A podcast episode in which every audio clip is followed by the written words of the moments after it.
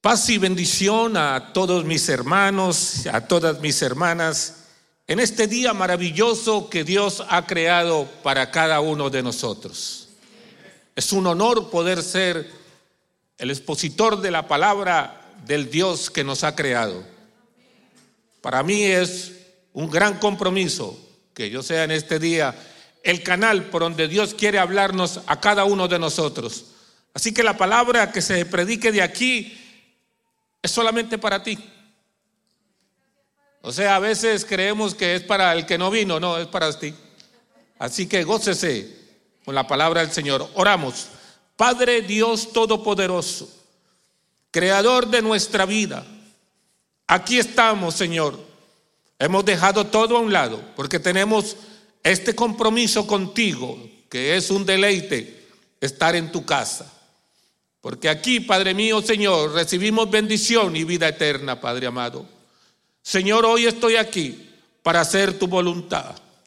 Espíritu Santo, recuérdame la palabra que he estudiado, para que así se hable lo que tú quieras. Yo me he preparado, pero tú decides lo que se tenga que decir aquí hoy. Porque solamente tu palabra es la que cambia la vida de los seres humanos. Tú me has dado lengua de sabios para saber hablar palabras al cansado y al abatido. Por eso cada mañana despierta mi oído para oír tu palabra, para oír como los sabios y poder compartir. Señor, en este momento me declaro con poder y autoridad para proclamar tu palabra en el nombre de Jesús. Amén. Se pueden sentar, mis amados hermanos. Reciban un saludo de nuestro obispo, el doctor Quitín Silva Bermúdez, la doctora Rosa M. Silva. Saluda a esta vasta congregación, a todos los pastores y líderes de esta iglesia. Reciban un saludo de nuestro obispo que ha estado aquí en varias ocasiones y damos gracias a Dios por la vida de nuestro obispo. Doy gracias a Dios por la vida de los pastores de José Recino y Linda Resina, gracias por recibirnos, gracias por permitirme poder predicar la palabra en esta mañana, que sus días sigan, sigan siendo bendecidas. Y saludo a todos los líderes en esta mañana de esta hermosa congregación, pastores, líderes, sean bendecidos en esta mañana y todo el pueblo que vino a escuchar palabra del Dios viviente. Que la bendición del Padre que está con nosotros te dé revelación de la palabra que hoy vamos a compartir en este lugar. Gracias a Dios por la vida de nuestro hermano Víctor y su esposa Jessica, que nos han recibido en su hogar y nos han eh, hecho pasar unos momentos agradables y nos han dado comida, no nos han dejado aguantar hambre. Y eso es importante. Así que damos gracias a Dios por la vida de ellos. También damos gracias a Dios que en esta mañana nos encontramos por aquí, a nuestros eh, apreciados hermanos, eh, a Pablo y Marlene Aceitunos, líderes allá de nuestra iglesia, de eh, las parejas. Ellos trabajan arduamente, como muchos de ustedes aquí, y siempre se esfuerzan para hacer conferencias, para hacer retiros y todo. Y damos las gracias a ellos porque ellos vienen aquí a aprender para ir allá y enseñar. Así que damos gracias a Dios. Damos gracias al Dios Todopoderoso. Y en esta mañana está conmigo la que me ama. bueno, yo también la amo a ella, ¿no? Mi amada esposa, María del Pilar Ramírez. Amor, ponte de pie, saluda. Quiere hablar, amor, que es un poquito tímida. Damos gracias a Dios por la vida de María del Pilar, que ha sido una bendición para mi vida. Yo no sé si tu esposa ha sido una bendición para tu vida, pero la mía ha sido una bendición para mí. Gracias a Dios por nuestras esposas. Yo pasé mucho tiempo solo y el Señor me decía, no es bueno que el hombre esté solo. yo le decía, sí Señor, yo estoy de acuerdo contigo, pero ¿dónde está la mía? Tranquilo, que la suya viene, me decía el Señor. Eh, pues gloria a Dios. Y esperé y esperé y me ha ido bien. Me ha ido bien, gloria a Dios. Yo me veo bien cuando estoy al lado de ella. Cuando no estoy al lado de ella me veo también, pero mejor me veo al lado de ella. Así que damos gracias a Dios que nuestras esposas nos hacen brillar como faros de luz. esa conferencia de anoche, muy buena. Y damos gracias a Dios por esa gran conferencia que se llevó a cabo anoche de esos cuatro pilares fundamentales e importantes para nuestros matrimonios. El que de esos cuatro pilares, el que más me gustó fue el de la fidelidad. Hay que ser fiel. Porque la infidelidad no solamente le hace daño al cuerpo, sino al espíritu, que es lo más profundo de nuestro ser. Porque así como usted no quiere que le quede mal, pues no, no le quede mal a su esposa, esposa no le quede mal a su esposo. Cuando usted quiera mirar para otro lado, recuérdase que ahí tiene tu esposo, ahí tiene su esposa. ¿Entiende? Mujeres lindas siempre van a haber, hombres preciosos como nosotros también van a haber siempre. Así que no se preocupen. Al que le tocó a usted, le tocó a usted. Es como querer cambiar de familia, ¿no? Si Dios me mandó para la familia que soy, algunos piensan que nacieron en la familia equivocada. No, usted nació en la familia que tenía que nacer, bendito sea el nombre del Señor.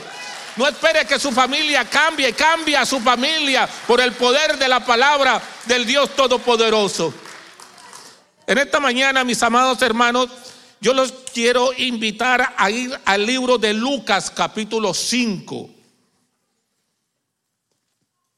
Lucas capítulo 5. Y dice la palabra del Dios viviente, si se pueden poner de pie, honora esta palabra viva y eficaz. Es una palabra que prevalece bendecida. Lucas capítulo 5, versículo 1 dice, aconteció que estando Jesús junto al lago de Genezaret, que este lago es el mismo mar de Galilea, el gentío se agolpeaba sobre él para oír la palabra de Dios. Y vio dos barcas que estaban cerca de la orilla del lago, y los pescadores, habiendo descendido de ella, lavaban las redes.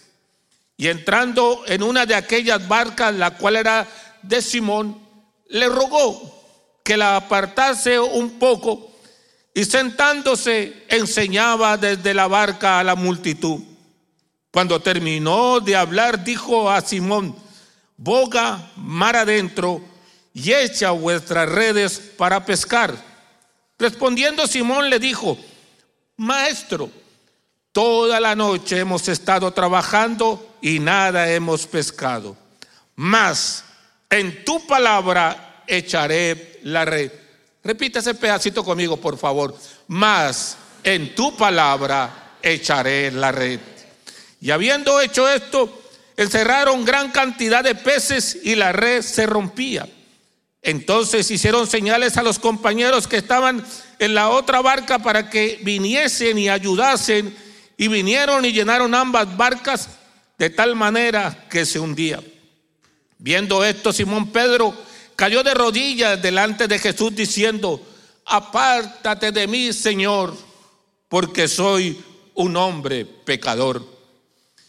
Porque por la pesca que había hecho, el temor se había apoderado de él de todos los que estaban con él.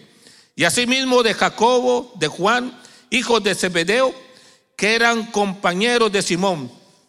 Pero Jesús le dijo a Simón, no temas, desde ahora serás pescador de hombres.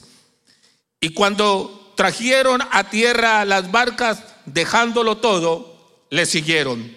Palabra de Dios viviente. Se pueden sentar, mis hermanos.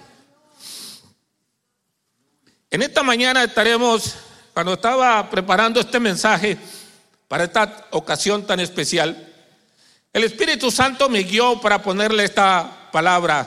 En tu palabra echaré la red o la atarraya, como se conoce en muchos lugares.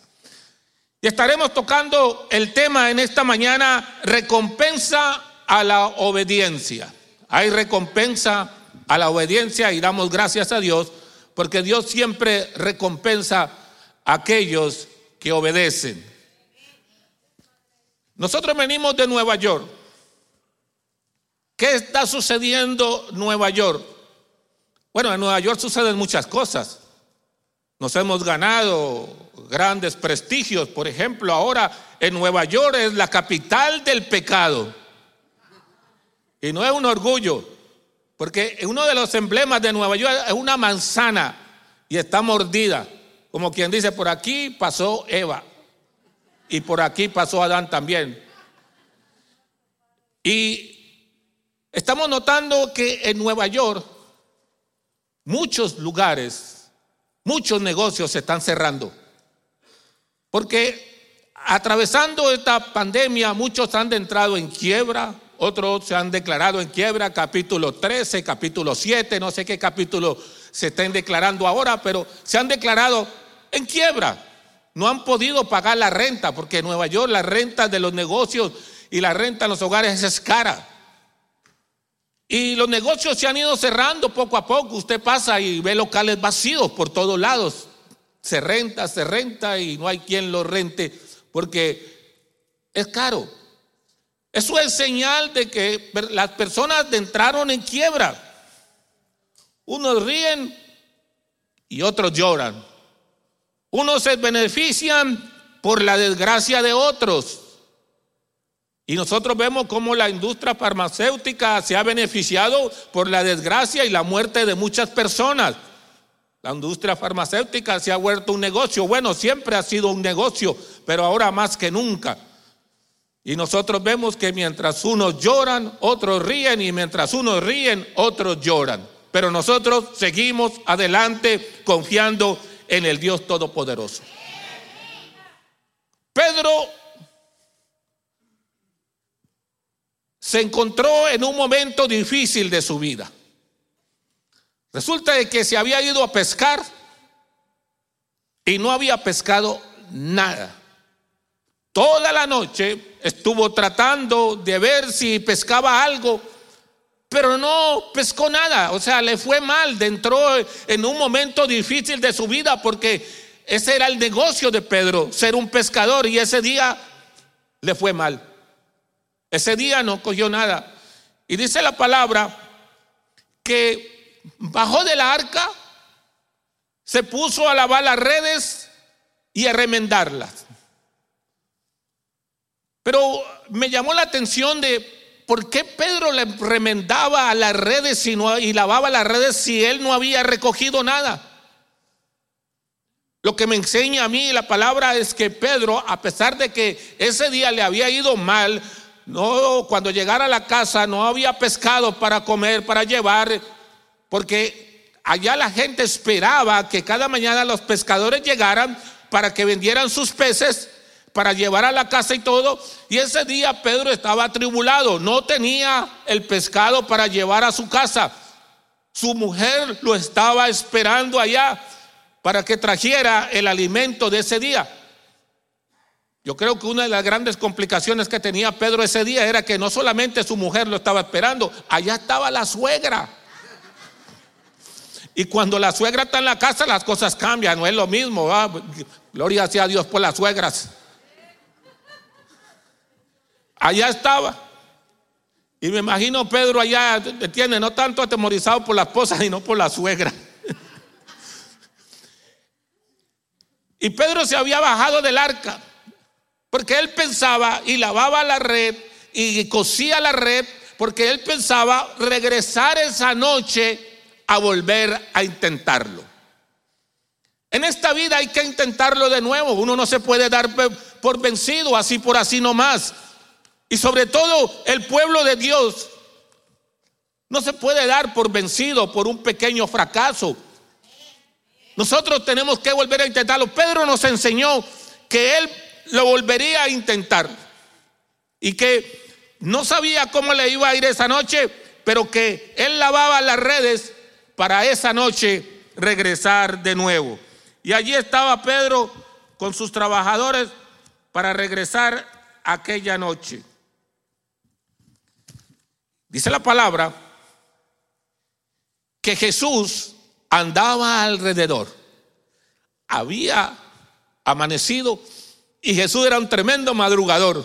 Jesús no era de los que se quedaba dormido así por así nomás. Él, dormía y en medio de la tempestad y en medio de la lluvia y todo, pero Jesús se pegaba sus dormiditas también.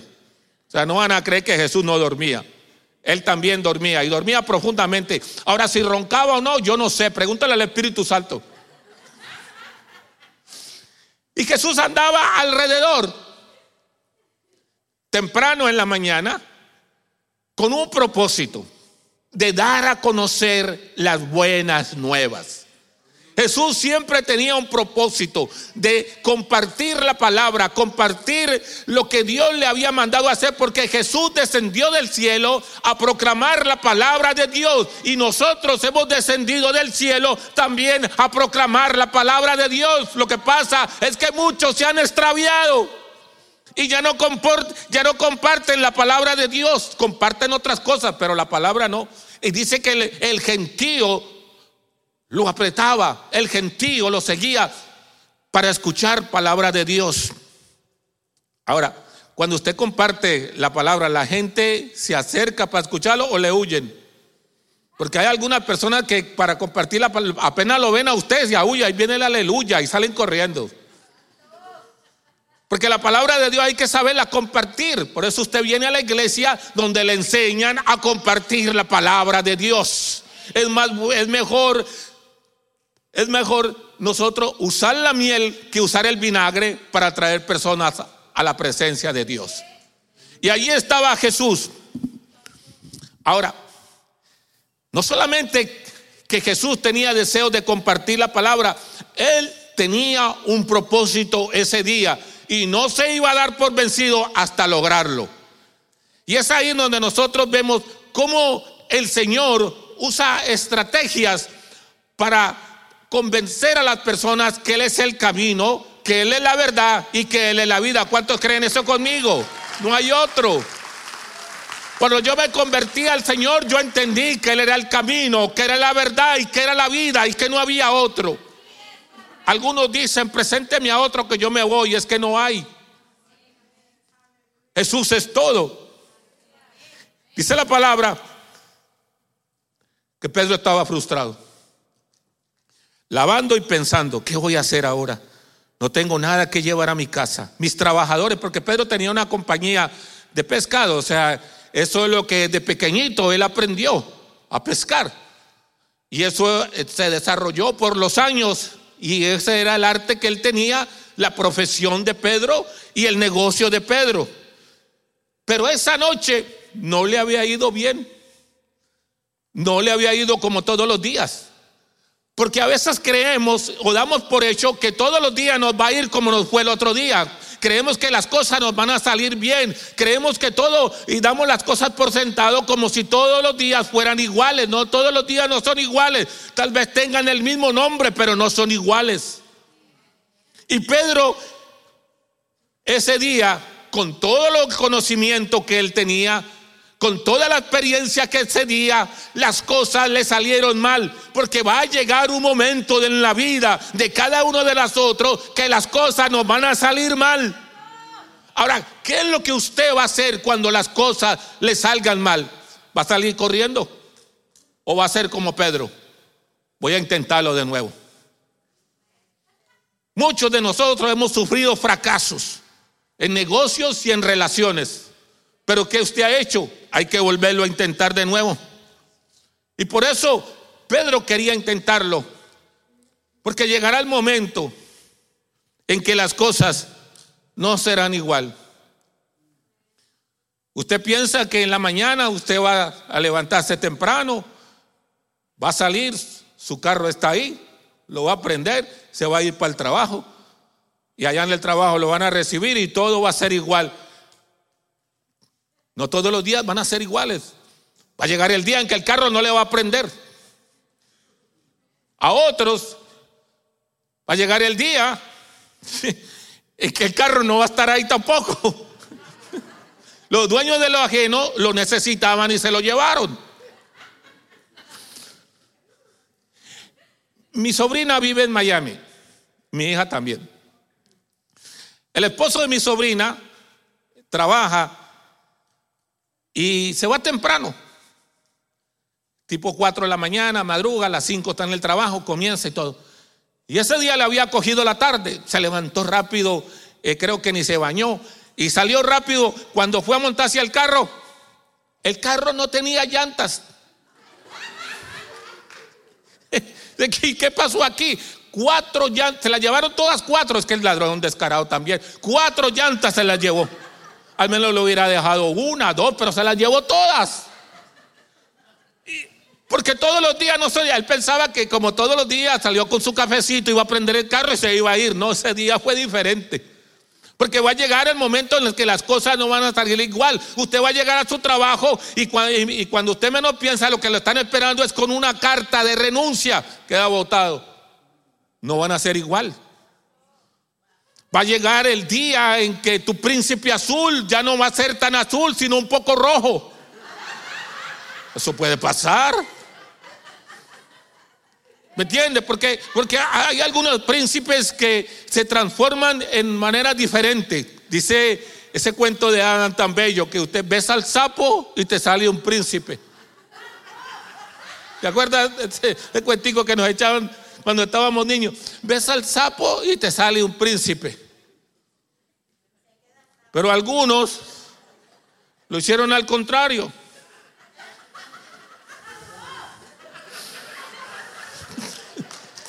Y las cosas no le salieron bien. Besó al príncipe y le salió un sapo. Se ha convertido. Ha salido medio raro, ha cambiado. ¿Y cómo así? Pero si usted al principio era tan diferente, tan amoroso, tan cariñoso, y a las conferencias que daba el pastor Recino y todo eso, pero y ahora te has convertido en un sapito. Hombre, no se olviden que esa bella mujer que tiene también tiene espinas. Y hay que saber manejarlas bien, porque tiene sus espinas, pero eso es normal.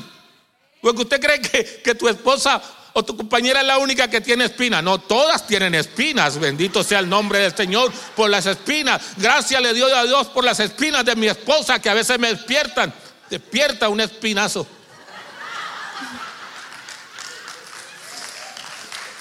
Mi amor, pero usted no era así cuando comenzamos. Dijo, no es que ahora me están creciendo las espinas.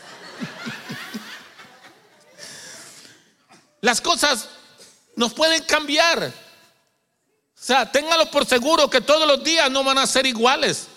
Allí estaba Pedro. Su empresa no había producido ni para él ni para los trabajadores. Las cosas no le estaban saliendo bien. Pero inténtalo de nuevo. Tu hogar no es el mismo de ayer, sigue intentándolo, sigue orando. Hay padres de familia que ya perdieron la esperanza con sus hijos, no, sigue intentando, sigue orando, sigue clamando por él, que Dios puede hacer un milagro en cualquier momento. Esa mujer puede cambiar, ese hombre puede cambiar.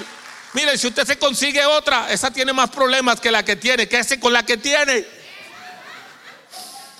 Porque por ahí dicen, en Colombia dicen que es mejor viejo por conocido que nuevo por conocer. Por eso que yo me he quedado con mi esposa y ni la voy a cambiar. yo le dije a ella, hasta que Cristo venga, tiene que lidiar conmigo. Pero gracias a Dios por las conferencias que se dan en nuestras iglesias, como la que estuvimos anoche, que nos enseñan a amar y a entender un poco más a nuestra pareja. Hoy amanecí queriendo más a mi esposa. Porque ella me dijo que me amaba más. Y yo dije, pues entonces estamos empatados. Aprende uno a entenderla. Porque no es fácil entender a los seres humanos, no es fácil. Y por eso uno tiene que aprender estrategias como las que tratábamos anoche. Cuatro estrategias. La que más me gustó fue la de fidelidad. Esa, esa me encantó. Qué bueno es ser fiel. ¿Cuántos son fieles aquí? Qué bueno es ser fiel a nuestras esposas, a nuestros esposos, pero sobre todo serle fiel al Señor.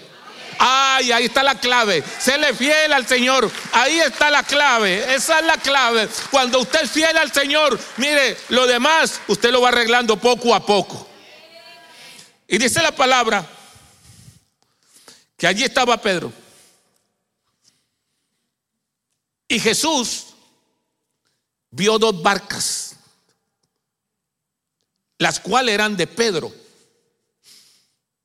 Había muchas barcas allí, pero él se interesó en dos barcas que eran de Pedro.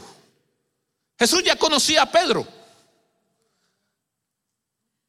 Jesús el, día anterior había sanado a la suegra de Pedro. ¿Cuántos oran por su suegra? Tenía fiebre. Cuando su, cuando su suegra tenga fiebre, ore por ella.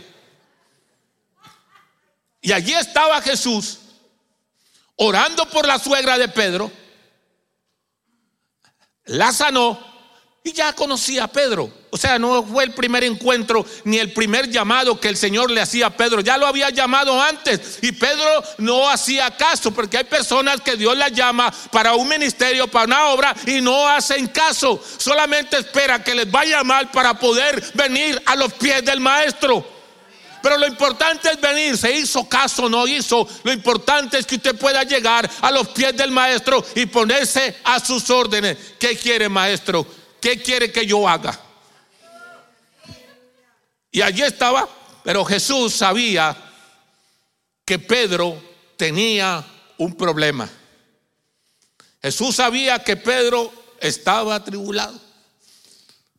Y Pedro había pasado toda la noche trabajando y nada había pescado. Y Jesús sabía eso. Por eso se montó y le dijo, oye Pedro, aparta la barca un poco de la orilla para yo hablarle a esta multitud.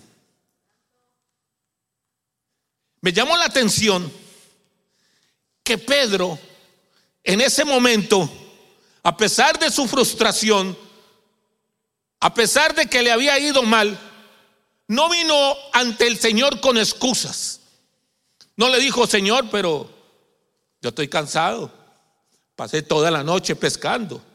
No pesqué nada, yo me quiero ir para la casa, Señor. Yo me quiero ir ya, pero Pedro no, Pedro, Pedro no sacó excusas, Pedro no dijo, yo estoy cansado, estoy abatido, estoy atribulado, me quiero ir a dormir porque esta noche tengo que regresar a intentarlo de nuevo. No, Pedro no dijo eso. Pedro no sacó excusas porque hay personas que son llamadas por el Señor para que vengan y sean sus discípulos, pero lo que viven es una vida llena de excusas. Señor, tengo que trabajar, tengo dos trabajos, tengo tres trabajos. Señor, llego cansado, no tengo tiempo para ir a los servicios de mi iglesia, ni a los servicios de oración, ni mucho menos los domingos, y en semana, peor todavía. Pero cuando las cosas se le ponen mal, ¿para dónde usted va a pegar? Ah, no pega para la iglesia. No, cuando las cosas estén mal, usted más rápido venga para la iglesia. Algunos se enferman y no quieren venir a la iglesia, pero se van para el hospital. Cuando usted se enferme, ven aquí para que oren. La palabra de Dios dice que llame a los ancianos de la iglesia, lo unjan con aceite, y esa enfermedad se tiene que ir porque es la palabra de Dios la que lo ha dicho. Oh, bendito sea el nombre del Señor.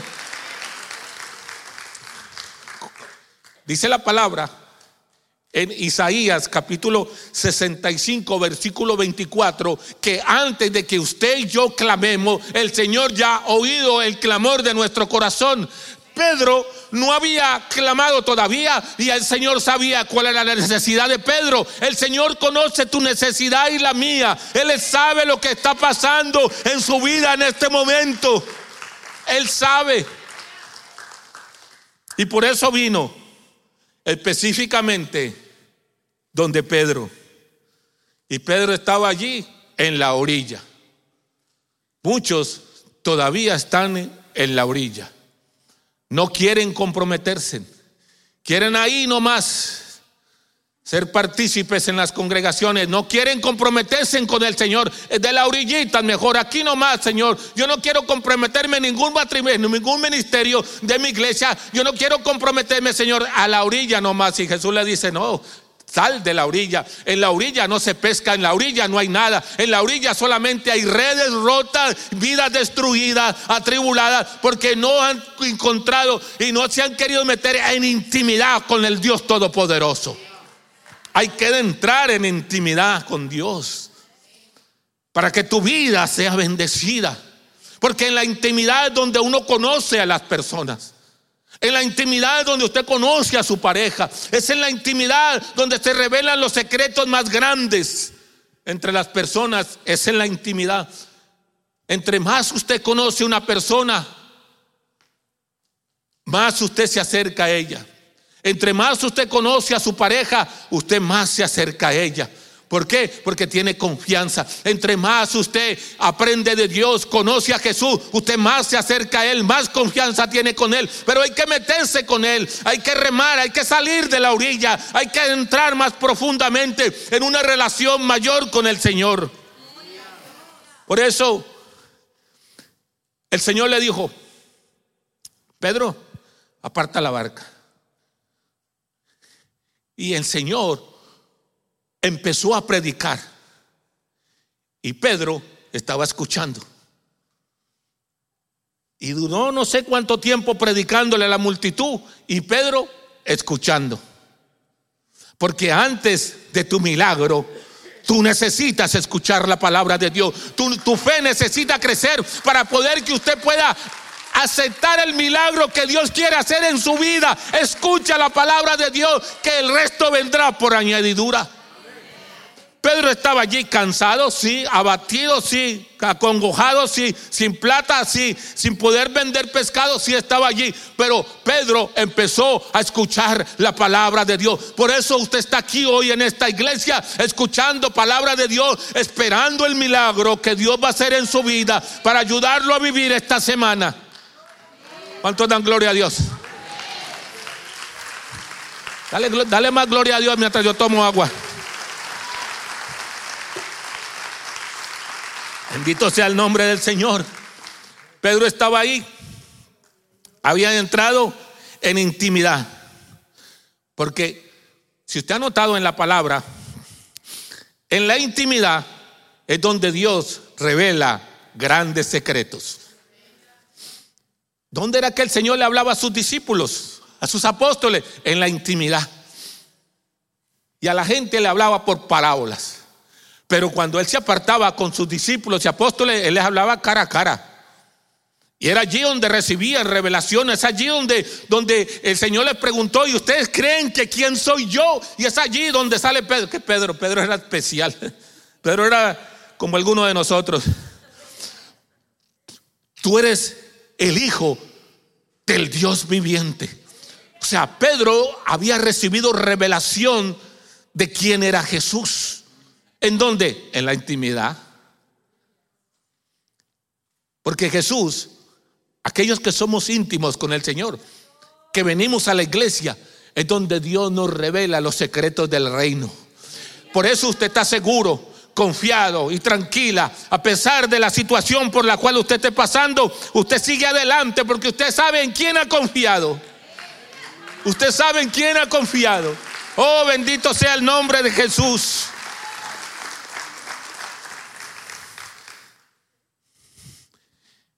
Y el Señor de un momento a otro le dice, ok Pedro, esta campaña ya acabó.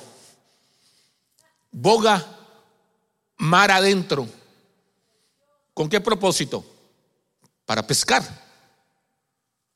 Me imagino a Pedro mirando al Señor como quien dice, este no está bien.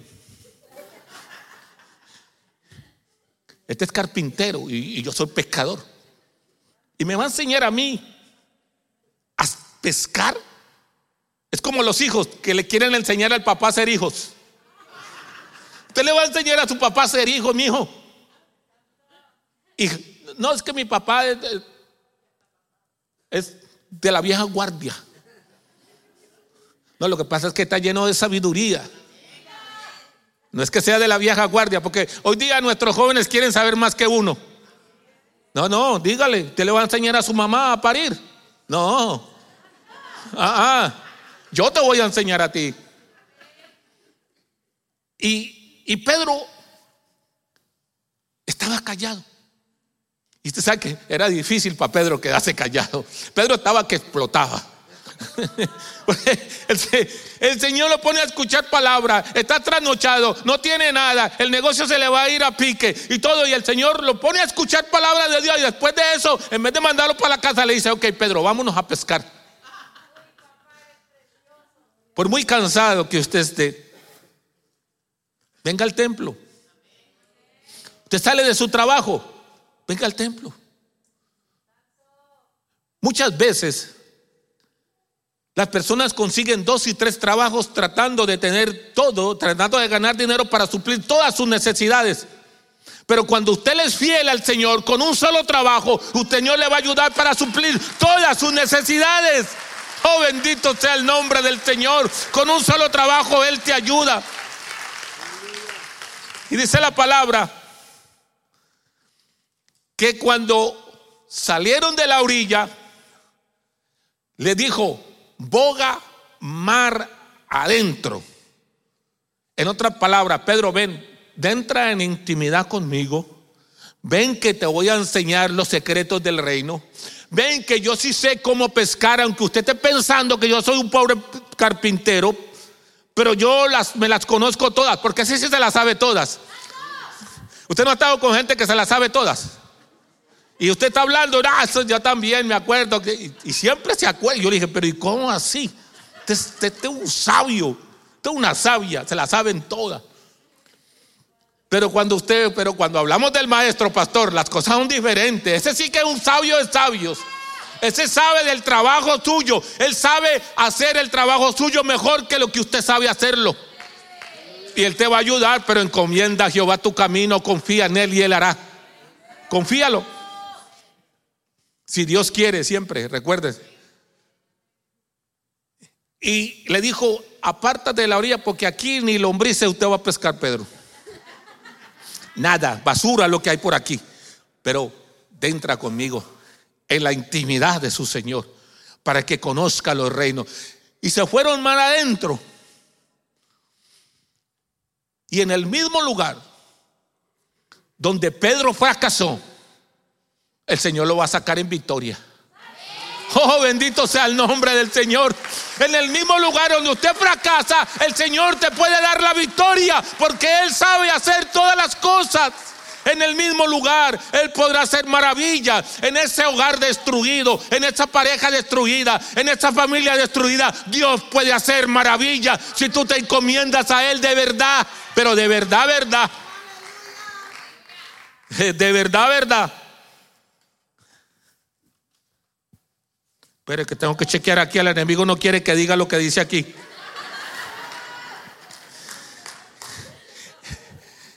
Y dice la palabra que ya Pedro tenía que explotar. el Señor le dijo, echen vuestras redes para pescar. Y ya Pedro no daba más. Eh, si Pedro hubiera sido mudo, explota. Dijo, pero Señor, Toda la noche hemos estado trabajando y nada hemos pescado. Nada, Señor. Nada. Pero ¿sabe cuál es la diferencia? Que cuando Pedro intentó, Jesús no estaba en el arca. Oh, usted sí ve, usted sí ve como yo. ahora, ahora las cosas son diferentes. Jesús está en el arca.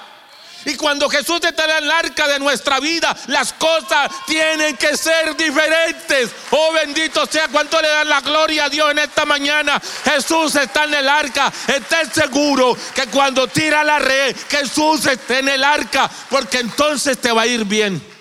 Cuando Jesús está en el negocio, cuando Jesús está en el asunto, las cosas te van a ir bien. Esto es como las personas que hacen negocios. Prestan dinero, hacer negocios, les va mal. Y después vienen, pastor, ¿y qué hago ahora? Pastora, ¿qué puedo hacer ahora? Y bueno, cuando tú te ibas a meter en ese problema, tú viniste a consultarme. Uh, no, pero, ay, ese pero que no falla. Pero ahora estoy en problemas. Porque, mire, a veces venimos donde nuestros pastores cuando las cosas nos salió mal. No le consultamos si, ¿qué opina usted de esto, pastor? Dame un consejo sabio. Yo siempre le pido consejos a mi obispo y me ha ido bien. Cuando María del Pilar se enamoró de mí,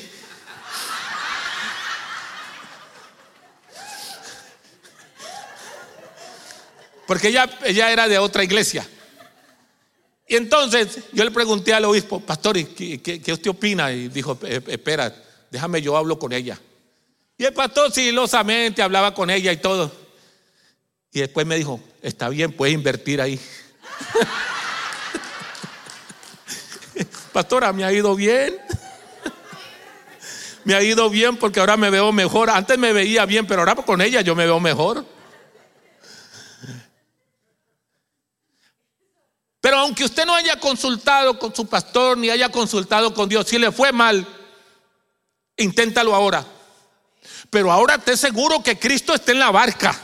Esté seguro que Cristo está en tu vida, que está en la barca de tu vida y que con Él usted puede ir a donde sea, hacer lo que sea, porque con Cristo todo es posible al que puede creer. Oh, aleluya. Bendito sea el nombre del Señor. Cuando Jesús entra al arca las cosas son diferentes. Pero Jesús es un caballero. Él no entra si usted no lo deja entrar. ¿Quién es? Soy yo, Jesús. Oh, Jesús, ¿y usted qué hacía afuera? Yo pensé que estaba adentro.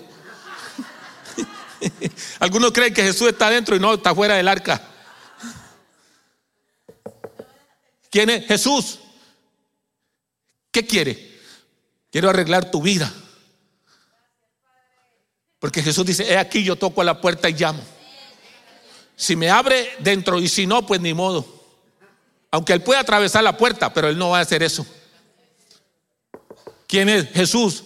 ¿Qué quiere? Arreglar el problema que usted tiene con sus hijos, ese matrimonio destruido. Yo quiero arreglar eso. ¿Quién es Jesús? Aquí estoy para arreglar tu trabajo, ese trabajo que no te sirve, te voy a uno mejor, pero déjame entrar, déjame entrar a tu vida, que yo voy a hacer maravillas en tu vida. Oh, alabado sea el Señor. ¿Quién es? Soy Jesús. ¿Qué quiere? Quiero traer sanidad a tu vida. Quiero sanidad en tu vida. Quiero que usted viva en paz. Quiero que usted pueda creer más en mí. Déjame entrar. El único que entra sin compromiso son los ladrones de Nueva York. Porque yo estaba hablando con Víctor y me dijo, no, por aquí no hay, por aquí no hay mucho ladrón. Yo dije, no, porque ustedes no lo mandaron para Nueva York.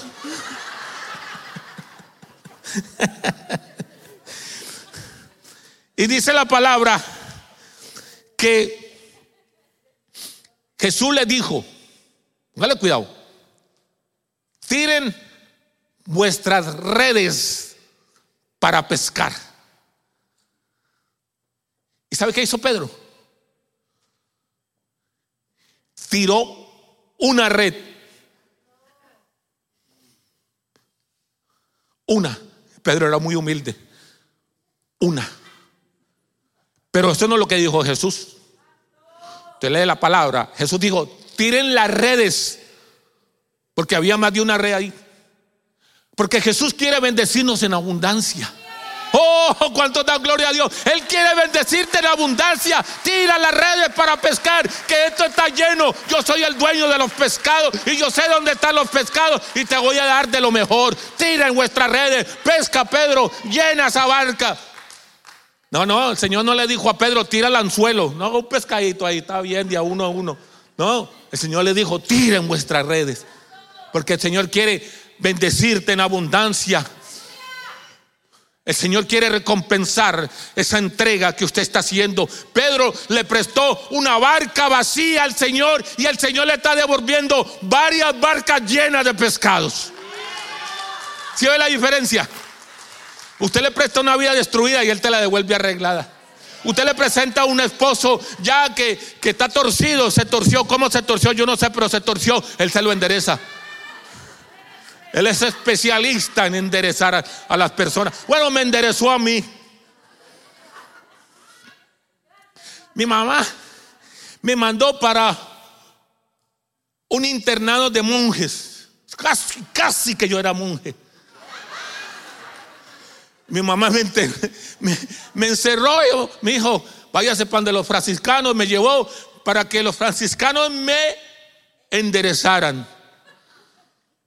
Y trataron y trataron. Tres años allá, se le acababa el pan allá en la franciscanos. alguien se le tomaba el vino, se metía la cena y acababa con la comida. Yo, yo no sé. Pero yo no era el único.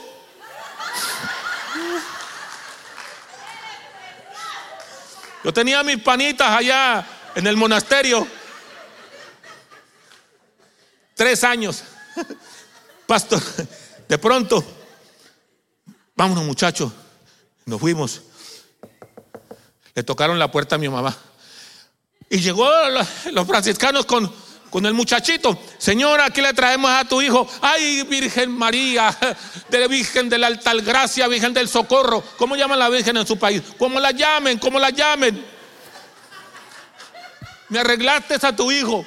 No, señora, este no tiene arreglo. Aquí se lo dejamos.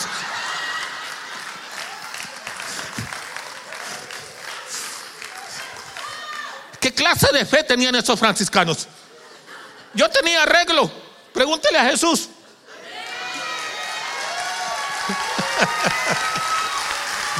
Ah, bendito sea el nombre. Ah, no, pero espere que yo no era el único. Usted también. ¿Cuántos dijeron no? De aquí no sale algo bueno. Y mira lo bueno que salió el Señor. Mira eso, mira, mira qué maravilla. Bendito sea el Cristo de la gloria. y se echa vuestro Señor. Toda la noche hemos estado pescando y nada. Pero ya el Señor le había dicho, tienen vuestras redes. Cuando usted deja entrar el Señor a su vida, cuando en su vida, en esa arca de su vida, está el Señor, las cosas van a cambiar. Las cosas van a ser diferentes. Trata de nuevo ahora todo lo que usted trató que no le dio resultado, porque ahora Jesús está en la barca, el capitán de su vida, y Él le va a decir cuál es el camino a seguir. Oh, bendito sea el nombre del Señor. Él te va a decir el camino a seguir. El enemigo siempre te va a extraviar. Cuando me devolvieron allá a mi casa, mi mamá, mi mamá tribulada, ¿y qué voy a hacer contigo? me puso a estudiar en un colegio que se llamaba el Colegio de Jesús. Pero solamente de nombre, porque Jesús no estaba ahí.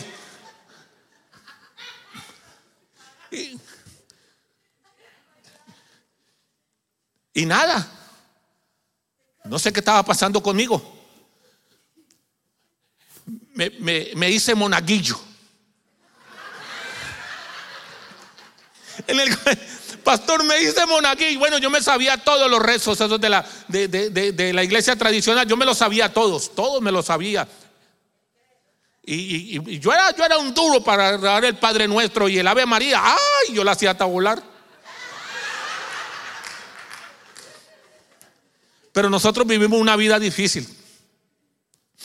Porque en Colombia hay gente pobre también y nosotros éramos pobres. Cada mañana mi mamá me apuraba, mi hijo, vete rápido, recoge tu primo para que se vayan a estudiar. No, la intención de mi mamá era que yo llegara rápido para que mi tía, que había hecho desayuno, me diera desayuno, porque en la casa, en la casa no había. Pero llegó el día en que yo me cansé de ser pobre. Estaba frustrado como Pedro porque Cristo no estaba en la barca de su vida. Me cansé de ser pobre y le hice una promesa a la Virgen. Sí, como usted también le ha hecho promesa a la Virgen. Lo que pasa es que ya usted sabe quién es el mero mero. Esa es la diferencia, pastor. Ahora sabemos a dónde ir. ¿Qué intermediario ni qué nada? Vamos directamente donde el Rey de Reyes y el Señor de Señores. Ese sí sabe. Y, y le prometí, le dije, algún día yo me voy a hacer rico. Y salimos de tanta pobreza. Salido. Porque para muchas veces para comer en mi casa, en, la casa eran cinco mujeres y dos hombres. Mi papá y mi mamá no tenían televisor allá en la casa, en ese tiempo no existía eso. Y cuando yo tenía dos años, pues mataron a mi papá. Él no se murió, lo mataron. Y no por robar, sino por tener plata. Entonces lo mataron. Y mi mamá que yo creando, imagínense, cinco mujeres, dos hombres y yo creo que conmigo era tres porque yo comía, me le comía la comida a mis hermanas cuando ya no llegaban a tiempo. Y mi mamá nos tocó que, nos tocó que criar, así que la, yo iba al supermercado, a las galerías y le ayudaba a las señoras a cargar su mercado. En las galerías, en los centros de mercado, yo le ayudaba. Pero mi hermano venía atrás con otra canasta. Y como eso pesaba tanto, a veces yo me sacudía y se caían las cosas. Yo no sé cómo se caían.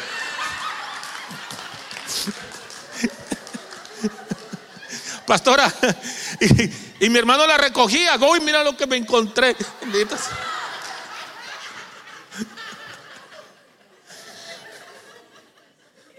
Y, después cuando las señoras trataban, terminaban de comprar todo y miraban el canasto medio vacío. Pero ¿y qué pasó? Que no se a quitar todo lo que está comprado. Estoy cansado ya de cargar este canasto.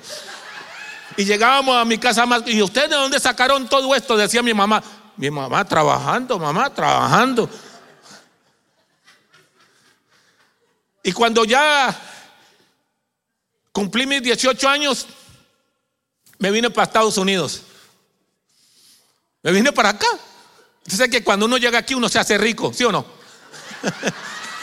Eso es lo que dicen. Los dólares están tirados por la calle porque no saben que no, manda, solamente manda, deposita, Western Junior, todo, gloria a Dios, pero no saben que uno tiene que trabajar aquí bastante, me tiene que hay que remar, para armar adentro para poder conseguir y bendecir a los que quedaron allá. Porque hay que bendecirlos también. Ya Dios nos ha bendecido. Hay que bendecirlos. Hay que enviar dinero para allá porque están en necesidad. Bendice para ser bendecido como está haciendo Pedro. Pedro se puso todo a los pies del maestro, su vida, su barca. Y ahora el Señor le está devolviendo barcas vacías, llenas. Llegué a Estados Unidos y me hicieron un gran recibimiento. Yo no entendía. Vinieron ahí, venía gente a caballo, en unos buggies y en helicóptero. dije, wow, yo no sabía que yo era tan importante. No, cuando caí bien era migración que me cogió. Yo dije, pero qué recibimiento esto. No, aquí no te queremos. Estaban entrevistando a todo el mundo. ¿De dónde tú eres? No, yo soy colombiano y voy más rápido para Colombia, Jehová. Yo no sé por qué. Y llegué. Y duré un mes ahí preso. Mi hermana, que ya estaba aquí, esa haciendo la cogió en migración, me pagó la fianza y salí. Y me puse a trabajar. Mi hermana me dijo, bueno, mi hermano, pues aquí hay que trabajar. Le tengo un trabajito por ahí que hemos conseguido esperando lo que usted llegara. ¿Y qué trabajo? Pastor, el trabajo que me consiguió limpiando los camiones de la basura por dentro. Con esa máquina de presión. Y yo decía, pues gloria a Dios. ¿Y dónde están esos dineros que aquí había aquí, que tirado por la calle? ¿Será que están en este camión de la basura? Lo que encontraba era pura basura en ese camión, nada, nada. Y yo dije, me tengo que hacer rico. Yo no sé cómo, pero yo me voy a hacer rico. Porque en Colombia la gente llegaba aquí, muchos de ellos llegaban y a los dos meses bajaban, uy, con sneaker, esos Adidas, uy, con, con ese de, la pincita aquí, uy, con el otro del caballito del gol. Y dije, ¿cómo? Sí. Dije, no, pero ¿y cómo ellos? ¿Y yo qué? Entonces había un amigo ahí que me dijo, vea, yo voy a colocar un negocio. Y cuando prospere, yo te voy a llamar para que trabajes conmigo. Ah, listo. Y él se fue, dejó el trabajo y yo me quedé reemplazándolo a él. Ya yo no lavaba los camiones, yo había aprendido a pintarlos. Ya la cosa cambiaba. Y mi amigo se fue y a los seis meses andaba en buen carro, tenía joyas, buena ropa, tenía mujer,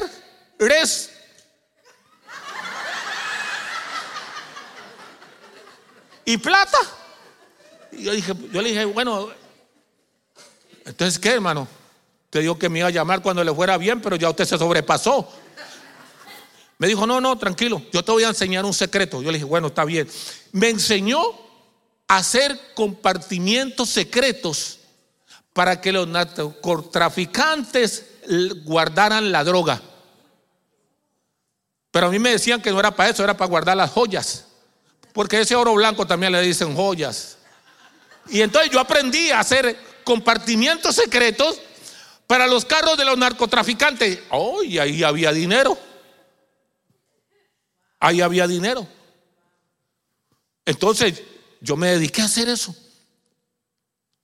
Y de repente, una vez, recuerde que yo vine a hacerme rico, como algunos de ustedes aquí. Ya son ricos, gloria a Dios. No, porque el que tiene a Cristo ya es rico. Oh, bendito sea el nombre del Señor. Mira, lo que usted tiene que aprender es hacer cheques efectivos en la tierra del banco del reino de los cielos. Hay que aprender a hacerlos efectivos. Porque si usted no aprende, es como usted saber que tiene allá, pero que no puede hacer nada. No, aprenda como Pedro a hacer los cheques, a firmarlos bien con la firma del Dios Todopoderoso para que no te vayan a decir que están metiendo cheques falsos y te va a ir bien. De repente me llamaron y me dijeron, Jaime, necesitamos un favor tuyo. Yo le dije, ¿qué, está sucediendo? Me dijo, mira, hay un carro que tuvimos que dejar parqueado porque la policía los estaba siguiendo. Y yo dije, ¿qué pasa con eso? Me dijo, el problema es que ahí viene, en ese carro, viene más de un millón de dólares en droga necesitamos rescatarlo. Me llamaron a mí. Yo dije, ¿por qué yo? Me dijo, porque nosotros sabemos que tú tienes grúa, manda a tu chofer que lo recoja como un carro dañado, lo lleva al lugar donde le decimos y eso es todo. dije, bueno, la cosa está fácil. Entonces yo le dije al chofer, mira, ve, recoge este carro en tal lugar, porque se ha quedado varado, llévalo a otro taller, que ahí usted lo deja y no hay problema. Entonces él se fue a recogerlo y yo me fui siguiéndolo, pero él no sabía. No lo estaba siguiendo nadie, estaba paniqueado el chofer de ese carro, nadie nos siguió. Recogió el carro, se lo llevó y realmente ahí estaba la droga. ¿Ve cómo lo meten a uno en problemas? Fácil, porque el enemigo te la pone fácil. Al otro día me llamaron y me dijeron, va a llegar un personaje ahí que te va a llevar un sobre para pagar el arreglo del carro que recogió ayer. Cuando yo fui, lo recogí. Cuando vinieron al otro día y trajeron, me entregaron un sobre así gruesito, como lo que les gusta a uno, así, así. Y yo miré y eran todos de 100. Y empecé a contar 70 mil dólares por recoger un carro. Me llamaron, me dijeron, mire Jaime, yo soy José Chepe Santa Cruz Londoño, jefe del cartel de Cali, Colombia te estamos agradecidos contigo y de hoy en adelante, lo que tú necesites en Nueva York o en cualquier parte, tú simplemente llámanos. Si quieres ser parte de nuestra organización, conéctese con la persona que le llevó el sobre y estamos a sus órdenes. Y eso me sonó. Porque ya yo había 70 mil, ya yo me estaba haciendo, cuando yo empecé a multiplicar eso en dinero colombiano, yo ya era millonario en Colombia. Y desde ese día me convertí en parte de la organización colombiana llamado el Cartel de Cali. Y al poco tiempo me pusieron a mí como el supervisor de toda la droga que entraba por tierra. Habíamos tres supervisores. Uno que supervisaba lo que entraba por el aire los aviones. Otro que supervisaba lo que entraba por barcos. Y yo que supervisaba lo que entraba por tierra. Que si me hice millonario, uh, claro que sí, dinero va, dinero viene. Entonces, mi familia salió de la pobreza, mi mamá le daba gracias todavía a la Virgen porque me había bendecido. Oh, bendito sea el nombre del Señor. O sea, yo conseguí dinero con el sudor de la frente y la desgracia de otros. Y ahí sí que estaba un problema. Me di todos los gustos que yo quise. Compré propiedades que las que yo quería. Porque según yo, la Virgen me estaba bendiciendo. Mi amado hermano y hermana, cuando uno hace las cosas mal, no van a salir. Llega el momento en que las cosas no van a salir bien. Y en medio de mi apogeo, de mi autoridad, de mi poder y de todo, una vez yo iba para mis negocios que tenía en Nueva York, un frente cuando yo escucho, venía el chofer y venía yo, es que ¿Sabes cómo hacen los, helicópteros? Era un helicóptero y yo lo miré, era el de la DEA. Y yo dije, ¿a quién estarán siguiendo? Dije, vamos para mi negocio. Y cuando llegué al negocio, yo dije, esto está como raro aquí, vámonos. Y cuando yo dije, vámonos, oye, salieron policías de todo lado, parecían hormigas, que me estaban buscando a mí. Yo no sabía que era tan importante, me estaban buscando. Y que queda arrestado. Y ¿arrestado yo de qué? Yo soy comerciante. Ustedes están equivocados. No, no, nosotros no estamos equivocados. A ti era el que buscábamos. El helicóptero se vino, la policía se vino y me arrestaron. Yo no entiendo. Me metieron preso. Y yo dije, con mi poder y mi, y con mi poder y mi dinero, yo salgo mañana de aquí. Salgo mañana de aquí. Tenían testigos. Porque siempre hay alguien que le está buscando la caída a uno. Por eso hay que meterse con el Señor para que el Señor aparte esos que están buscando la caída suya. Con el Señor te protege. Y dice que el ángel del Señor acampa alrededor de los que lo aman y lo protegen. ¿Me entiende? Pero los buenos ángeles, porque lo que yo tenía era puros ángeles malos, eran oscuritos, puros ángeles malos. Llevaba cinco días preso y me dijeron, los abogados, mire, aquí no hay, te tienen conectado por todos lados, tienen testigos, no hay manera. No, pero, y mandaron abogados del cartel de Cali, mandaron todo. El abogado me quitó más de dos millones de dólares, que si quiere, si lo encontrara hoy día, le pediría algo, lo santificaba y daría mis ofrendas y todo eso. Pero bueno, es otro cuento. Y me, y me dijeron que no, yo estaba atribulado en mi celda cuando de pronto llegó alguien y me dijo, oye Jaime, yo sé quién tú eres, vamos para arriba, para el gimnasio. Allá hablamos. Me fui para el gimnasio. En una parte era abierta y la otra era un gimnasio. Y estábamos hablando y me decía, enfrenta tu realidad. Así como vendiste droga y acabaste con tanta gente, pues enfrenta tu realidad ahora. Y yo de pronto escucho un bullicio en el gimnasio. Y yo le digo, ¿y qué es lo que pasa allá? Y me dice, no, hay una gente allá, unos aleluyas que vienen a hacer bulla aquí. Yo le dije, ¿cómo? Entonces yo me fui para allá. Y estaban cantando que Cristo es el mejor abogado. Y yo escuché eso, yo le dije, es el que yo necesito. Es el que yo necesito. A ese me va a sacar a mí de esto. Oh, bendito sea el nombre del Señor. Allí estaba Cristo en la prisión llamándome. Y cuando yo después fue que me di cuenta, cuando yo entré, yo fui impactado por el Espíritu Santo. Me llevó, no habían comenzado a predicar y yo estaba, yo quiero a ese Cristo que están predicando aquí, yo lo necesito. Y ese día recibí a Jesucristo como mi Señor y Salvador en la prisión. Oh, bendito sea el nombre del Señor. Todo mi dinero, todo mi poder, nada me sirvió. La vida que yo llevaba de nada me había servido. Todas las cosas me habían salido mal. Y acepté al Señor. Pero me estaba esperando una sentencia. Y me dice, yo le digo al fiscal, mira, eh, vamos a hacer un arreglo. Yo me voy a hacer responsable de lo que yo hice. ¿Cuánto usted me ofrece? Me dijo, bueno, mirándolo bien, yo estoy listo para irme a juicio. Pero si te declaras culpable, te voy a dar una vida en la prisión. Una vida. ¿Usted sabe cuánto es una vida en la prisión? Toda una vida. Y yo dije, no, mejor no vamos para juicio. Me dijo, bueno, y si, y si nos vamos para juicio y pierdo, ¿qué dijo? Te voy a dar más de una vida. Y dije, ¿te cree en la reencarnación? Este por lo menos es budista. No, yo no firmé. Y después me di cuenta de que no había manera y llegué, bueno, vamos a arreglar esto. Esto dijo, bueno, está bien, fírmame ahí. Yo le voy a dar 30 años. 30 años. ¿Sabe cuánto se demora uno haciendo 30 años en la prisión?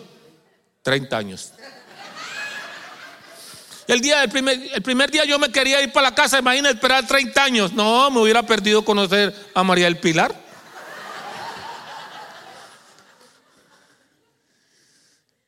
De pronto, ya el Señor estaba tratando en mi vida y me ofreció, dijo, te vamos a dar dos años como mínimo y seis como máximo. Y yo dije, pues ahí me suena. Firmé, me dieron dos años. Dos años en la prisión. Dito sea el nombre. Ya Cristo, yo ya estaba metido con el Señor. Yo ya estaba entregado y era de verdad. Yo ya había hecho mi pacto con el Señor y, ya las cosas habían cambiado. Y terminé de hacer los dos años. Y bueno, yo terminé y recibí la carta de mi libertad. Ya yo me iba a ir para la casa. Y entonces, pues uno siempre tiene que orar. Tú sabes que nosotros los cristianos oramos y siempre oramos y decimos, Señor, que Padre, está la carta, me voy para la casa, me espera mi familia. Gracias, Señor, he entendido. Esto no ha sido fácil. Ya ahora ya no voy a seguir en esos negocios. Bueno, y lo, último, Señor, que no se haga mi voluntad, sino la tuya. Esa es lo más difícil de la oración. Y estaba yo afuera para mi casa cuando ya me estaban entregando las, provisiones y todo. Cuando, oye, tú no eres, tú eres Jaime, ¿verdad? Yo dije, sí, yo soy Jaime. Dijo, usted tenía unos negocios en Nueva York, ¿no es cierto? Unos talleres de mecánica, pintura, dealer. Sí, ¿y quiénes son ustedes? Me dijo, nosotros somos autoridades federales, queda arrestado. dije, pero si no he salido. Oye, esta gente no entiende, arrestado de nuevo, ni siquiera he salido, ya hice mis dos años. Me dijeron, no, no, no, apenas estás comenzando. Porque te vamos a llevar a Filadelfia para que usted responda por toda la droga que usted mandó a Filadelfia. Y yo le dije, ¿cómo así? Y cuando me llamen de Miami, de Chicago, de New Jersey. ¿Y qué voy a hacer yo? Apagado, Señor. Ahí mismo, Señor, ¿qué pasó? Si usted y yo tenemos una buena relación. Y me, me metieron a una van, arrestado de nuevo por los federales, y eso dentro de una jaula. Y dentro de esa jaula yo estaba esposado de las manos, de la cintura y de los pies. Parecía un criminal para ellos. Ya con Cristo yo estaba santificado. Y dentro de la jaula, Pablo, me esposaron a la jaula también. Me llevaron a Filadelfia con un endaimen, 385 páginas, 19 testigos y 70 cassettes grabados por lado y lado. Yo digo, no, apagado, porque si a Cristo lo condenaron con dos, imagina, yo tengo 19. Y el abogado, y, ya, yo no tenía plata ya para los abogados. Yo había perdido todo, los perales se la habían llevado, los abogados se la habían llevado, pagando deudas en Colombia. Entonces ahora, realmente, yo dije al fiscal, vamos a negociar. Y este era hermano del otro, creía en la reencarnación también. Porque me dijo, mira, conmigo no hay negocio yo te voy a dar todas las vidas que más pueda. Porque tú viniste a hacer daño aquí, yo te voy a dar. Pero lo que sucede es que yo ya tenía una relación con el Cristo de la gloria. Señor, encárgate de ellos porque yo no puedo. Yo voy a seguir predicando tu palabra. Yo voy a seguir hablándole a la gente en la prisión de tu palabra. Yo voy a seguir adelante haciendo tu voluntad en esta prisión, Señor. Pero ahora, Padre mío, Señor, encárgate de ellos porque yo no puedo. Y me ofrecieron a mí una vida. Y mi vida tocará firmar una vida dentro de la prisión para jamás salir de allí. A lo último negociamos por 20 años. Firmé 20 años. 20 años para vida. O en otras palabras, después de 20 años, ellos examinaban y si no querían, pues sigue haciendo tiempo ahí hasta que se muera. Pero yo ya tenía a Cristo de la gloria dentro de la prisión la prisión ya no era una prisión para mí porque Cristo estaba en mí. Porque mis problemas ya no eran como antes. Yo el tiempo lo hice con Jesucristo. Él estaba conmigo en todo momento de mi vida. Él jamás me abandonó. Jamás se metió a la prisión porque Cristo se mete en el problema contigo. A lo mejor no te saque del problema, pero que se mete contigo en el problema, Él se mete. Cuando estaban en el horno del fuego, los tres hebreos, Cristo se metió, no los sacó del horno, se metió con ellos al horno. Él estaba allí con ellos.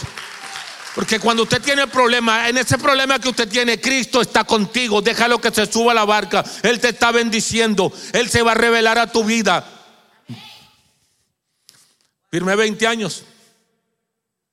Cuando me fueron a sentenciar, me dice el juez, Señor Jaime Ramírez, los Estados Unidos de Norteamérica te declaran a cumplir una sentencia. Y ahí se quedó callado.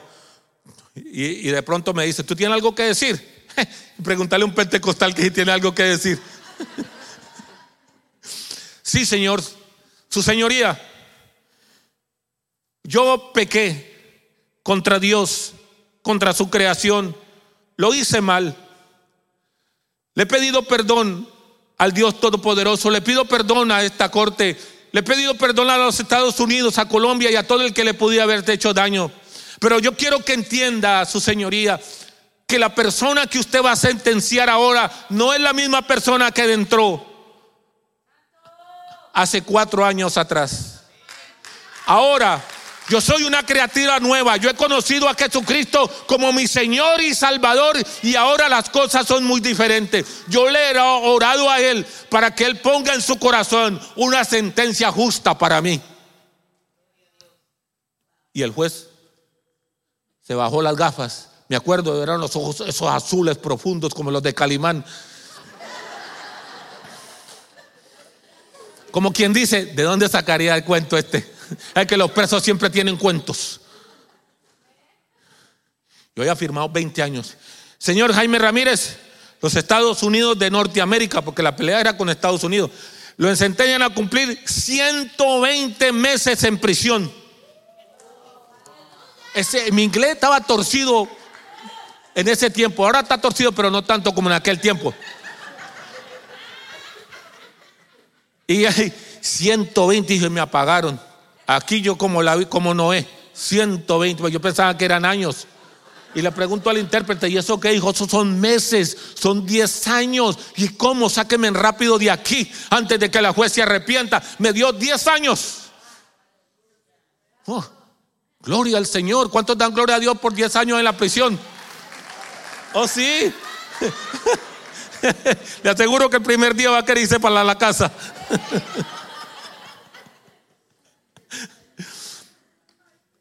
¿Y cuál es la pregunta?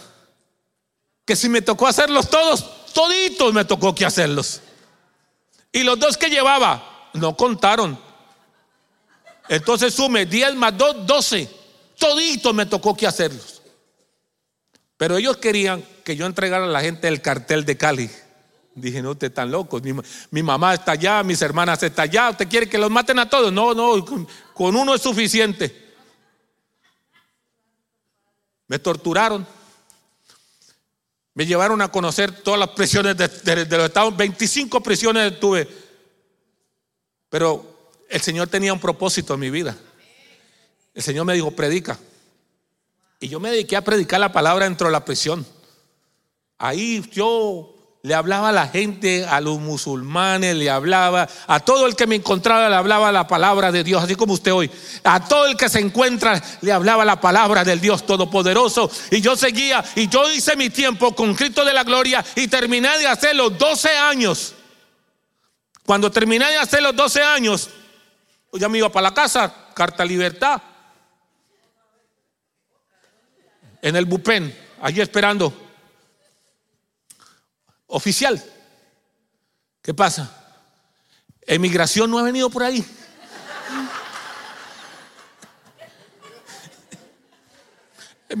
Si usted ha cometido un crimen aquí en Estados Unidos, te votan bien rápido para su país. Y yo, y yo esperando ahí que iba a pasar. Porque yo le había dicho al, al, Señor, yo le dije, Padre, yo no me quiero ir para Colombia. Yo quiero quedarme aquí porque Aquí yo quiero la bendición tuya. Yo le había orado a Dios. Ya, el Señor y yo habíamos hecho un pacto de que yo me iba a quedar aquí. Pero más sin embargo, como Pedro, yo tiro una red, yo siempre tenía, uno siempre tiene sus dudas, pero por eso hay que meterse con el Señor para que se vayan todas las dudas.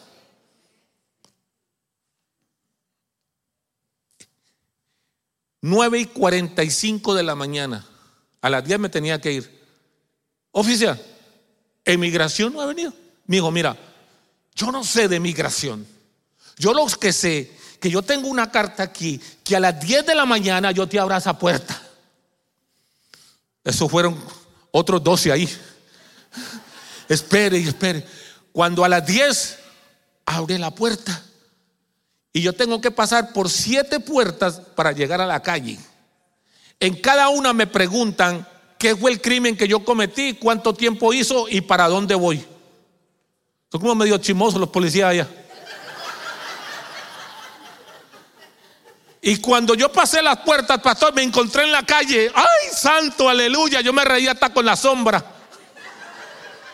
Me fui para Nueva York.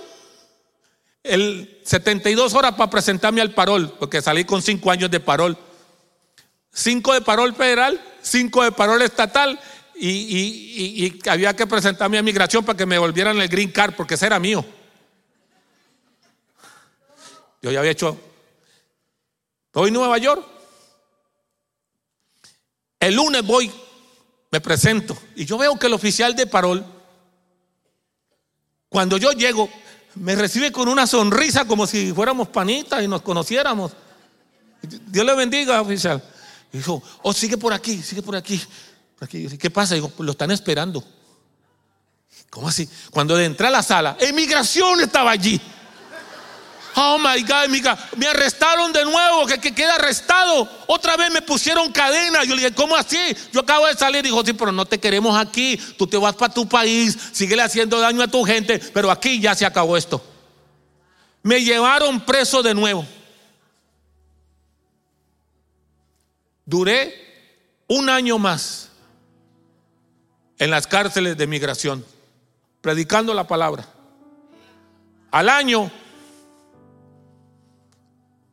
Osama Bin Laden tumbó las torres. Y yo dije, se dañó la cosa. Ahora sí que voy para Colombia.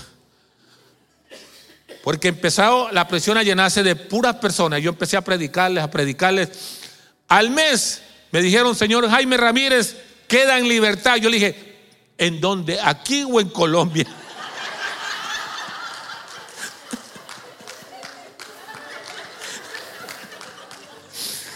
Vete para tu casa, salí de allí. Ya el obispo, doctor que te Silva, me estaba esperando en el ministerio. Ven para acá, que aquí donde que te queremos. Porque yo le hablé al Señor, ¿dónde quiere que yo vaya? Mi familia está en Miami. Dios me dijo, tú vas para Nueva York. Y allá en Nueva York me recibieron. Salí. A los cuatro años me quitaron el parol federal. Después me quitaron el parol estatal. Y después de migración me dijo, ten tu residencia. Y aquí estoy. Porque en mar adentro yo recibí revelación de que Cristo era el Hijo de Dios, el Dios viviente el cual había dado su vida por mí y ya la vida había sido diferente. Él me había bendecido porque yo había puesto mi vida al servicio de Él. Jesús bendice todo aquel que pone todos sus recursos a los pies para Él llevar a cabo un propósito en esta tierra. Usted entreguele una vida vacía, una barca vacía, que Jesús te la va a volver llena. Entrégale los problemas porque Él te los va a entregar solucionados. Así que mis amados hermanos, aquí estoy sirviendo al Señor. Ha sido una gran bendición. Dios me ha bendecido grandemente. Me ha dado posesiones, me ha dado de todo. En este tiempo que llevo aquí fuera y doy gracias al Señor que ahora sí las cosas son diferentes. Todo me lo he ganado con honradez, dándole gracias a Dios, trabajando, pero sobre todo dándole prioridad a las cosas del Dios Todopoderoso.